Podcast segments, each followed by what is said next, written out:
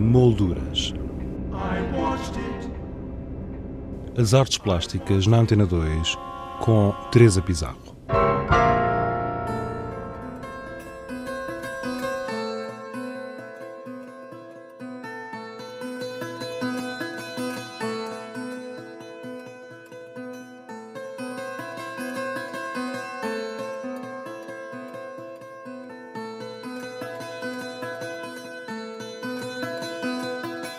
O Museu Nacional de Arte Contemporânea, Museu do Chiado, apresenta Jorge de Oliveira, 1924-2012, A Invenção Contínua, uma exposição retrospectiva constituída por 107 obras, cujo núcleo central pode ser visto no Museu do Chiado e um outro, autónomo, na Fundação Arpad Zen Vieira da Silva.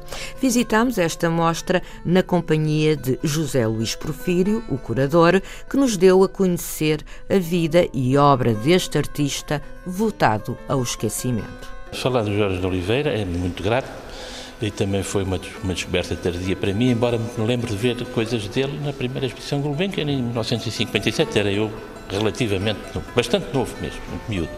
O esquecimento acontece, eh, é um homem que viveu a partir de uma determinada altura muito retirado, viveu para as suas coisas e para o seu trabalho e teve, como a maior parte dos artistas da sua geração, ele nasce em 24, creio eu, e morre, em, morreu ano passado, em 2012, eh, já cego e, e, aliás teve problemas de vista que o impediram de pintar desde 91, 92. Portanto, eh, enfim, uma obra que ficou relativamente curta por esse lado. Homem que frequentou as duas escolas de belas artes, Lisboa e depois o Porto, no Porto ligou-se aos movimentos de vanguarda da época, portanto, às exposições dos independentes, às poéticas neorrealistas, e ele tem uma obra que podemos considerar em dois ciclos. Um ciclo que vai de 44-45 até 54-55, em que, em que se dão as maiores transformações na obra dele. Eh, é um homem que entra uh, na poética neorrealista com um tema, com temas muito específicos, com temas fabris, não com temas uh, rurais que era o, normal, normal, em Portugal. Tem um ciclo importante, um grande ciclo de desenhos que acompanha a fabricação do cimento em Leiria. Ele era de Leiria, aliás, e pretendeu documentar o trabalho todo das cimenteiras, desde a, a pá e pica nas pedreiras até à produção final com projetos de grandes pinturas murais que, que nunca fez, mas os projetos até estão aqui mostrados às pessoas. Tem outra coisa muito, muito significativa que é, que, que é rara ou única nas pinturas portugueses, a, a transição do, do, do neorrealismo para o surrealismo foi normal em muitos, no Vespeira, por exemplo, e noutros, não é? Uh, agora. Mas ele nunca esteve assim diretamente ligado, por exemplo, ao movimento surrealista português? Não, não esteve. Ele, aliás, não se dizia surrealista, dizia que os, falava em automatismo psíquico. Portanto, o que ele fazia era automatismo psíquico. Mas o que é curioso é que em 1947 há um ano inteiro de crise com uma série de trabalhos, alguns neocubistas, outros que continuam uma certa poética da relação do corpo com o espaço, que gera a relação do homem-máquina na fábrica, que representam uma, uma crise. Quer dizer, enquanto alguns dos nossos artistas adormeciam, digo, adormeciam surrealistas, perdão, adormeciam neorrealistas e acordavam surrealistas, ele teve um ano a debater-se com várias coisas. E de repente, em 48, tem duas pinturas inaugurais, uma mais geométrica, que será o caminho da abstração geométrica que ele também cultivou, mas pouco, e outro, uma abertura para um surrealismo informado de revistas e de fotografias, que ele depois transforma numa pintura gestual muito, muito intensa e que vai com uma experimentação muito forte do fim dos anos 40 e começo dos anos 50, aliás, quando ele faz as primeiras exposições, primeiro na Cidade de Belas Artes, e depois, em 53, uma exposição importante na Galeria de Março que dirigiu José Augusto França e que está, aliás, aqui localizada num pequeno espaço com o que resta no espólio dele de, das peças que tiveram nessa exposição. Mas essa incursão uh, ao surrealismo depois começa-se a, a, aproximar uh, de um certo abstracionismo.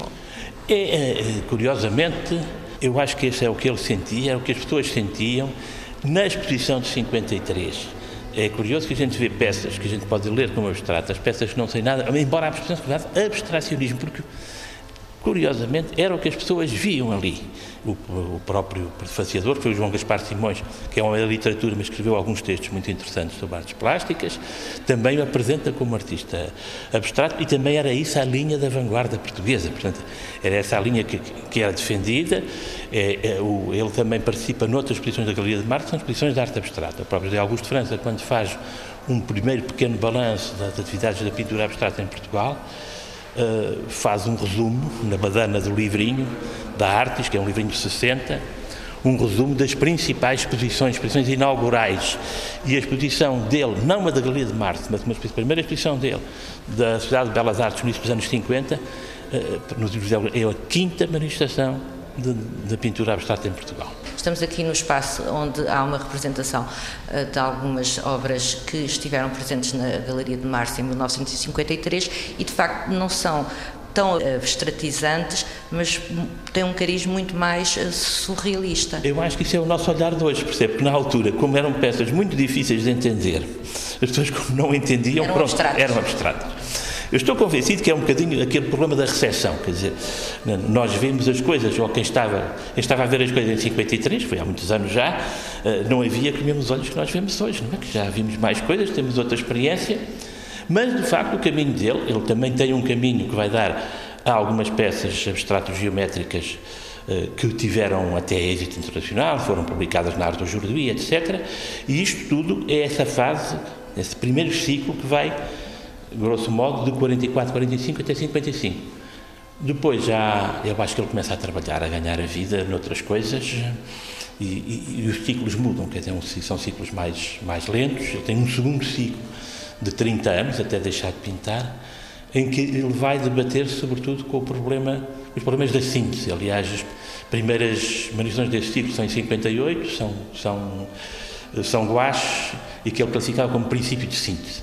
No fundo, é a tentativa de fazer a síntese do, do figurativo e do abstrato, com recaídas figurativas fortes, como estes desenhos que aqui estão, que são desenhos de 60, em que ele volta ao desenho à pena muito preciso, já não é um desenho gestual, é um desenho muito, muito preciso e onírico, e depois com uma fase que ele chamou cósmica, que tem que ver com a, uma espécie de pintura, de, uma imaginação do, do espaço cósmico, primeiro em telas, depois em, em, em guache enquanto ele continuava uma evolução de 30 anos em sucessivas aproximações a uma à tal síntese que é, digamos, é ideal e inatingível e que nesta exposição temos um complemento muito curioso que são série de filmes experimentais que ele fez, temos só dois. Filmes, um sobre o fogo e outro sobre a água, em que se vê que ele de facto são filmes uh, abstratos, dizia, porque de facto é sobre os reflexos, é sobre a luz, que se, que se desvenda nas gotas d'água e na água que corre, sob a espuma. Aliás, ele, ele, tem ali umas obras já de, da década de 80, 90, eh, sobre a luz. É, é um estudo, e aí também essas últimas já luz. são quase um, exemplo, quase um cristal que se desfaz. Eu acho que também estamos na fronteira das possibilidades de, de visão dele, não é? Mas é muito curioso comparar essas pinturas com os, com os filmes do fogo que ele fez nos anos 60 que ele comprou uma Super 8, que muita gente tinha, e divertia-se a fazer filmes que só foram, foram entendidos agora, sobretudo por uma neta dele, que é arquiteta, a Iria Arriaga, que fez um belo filme sobre o avô e que está a recuperar os, os filmes do, do Jorge, porque os filmes são muito importantes para a intencionalidade das obras finais dele. Uh, José Luís Porfírio, esta, um, esta exposição aqui no Museu do Chiado, digamos que é o núcleo principal, porque ele estende-se à Fundação Arpad Sene Vieira da Silva. Sim, eh, como não O que tínhamos, é que se pode ver? Como não tínhamos aqui muito espaço, eh, escolheu-se para a Fundação Arpad experiências paralelas a estas pinturas dos anos, eh, fim dos anos 40 e dos anos 50, mas tudo formatos mais pequenos sobre papel. Guache, aguarela e desenho à pena. Tudo Há um, guache, há um pendor geométrico nos quantos e depois há um pendor informal nas aguarelas e noutros guaches. E são tudo peças dos mesmos anos, quer dizer, percebe-se que não há aqui uma sucessão. Ele tinha várias coisas, várias experiências, por vezes singularmente diferentes ao mesmo tempo.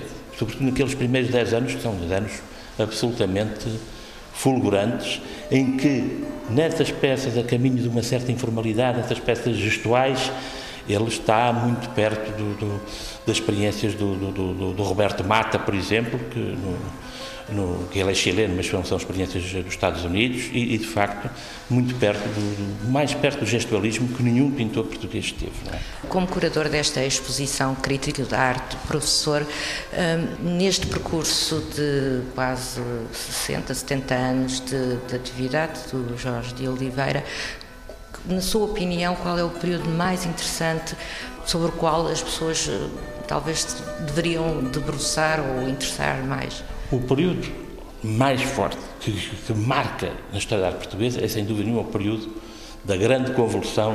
Uh, uh, a palavra convulsão está, está de propósito, porque é uma palavra que o André Breton usa Uh, no fim da já a beleza será convulsiva ou não será, e todas estas experiências, quer em pintura, quer em guache, quer em aguarela, dos anos 40 e 50, são elas próprias convulsivas e são elas próprias, de facto, de um dinamismo muito grande e absolutamente únicas na, na, na arte portuguesa e que tornam a sua, o seu surrealismo, se lhe quisermos chamar assim, porque não, absolutamente singular.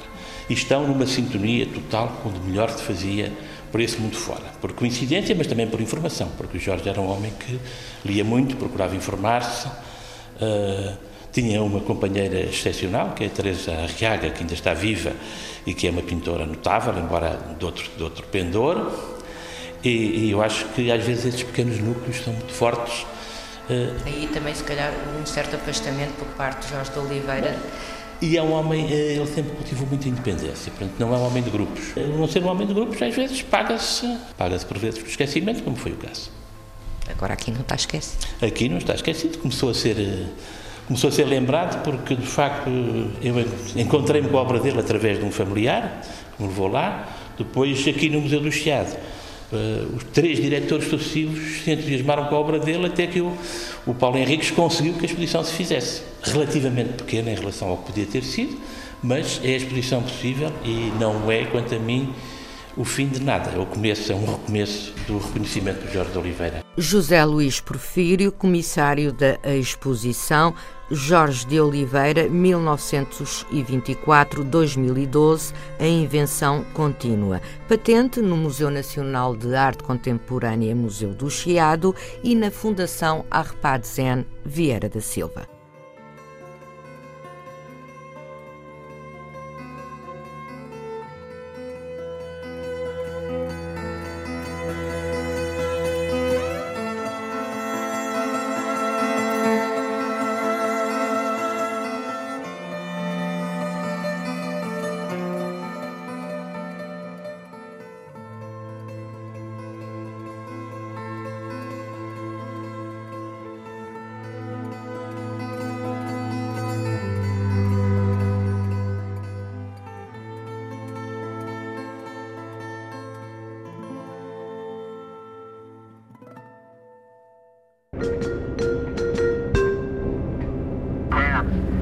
Molduras.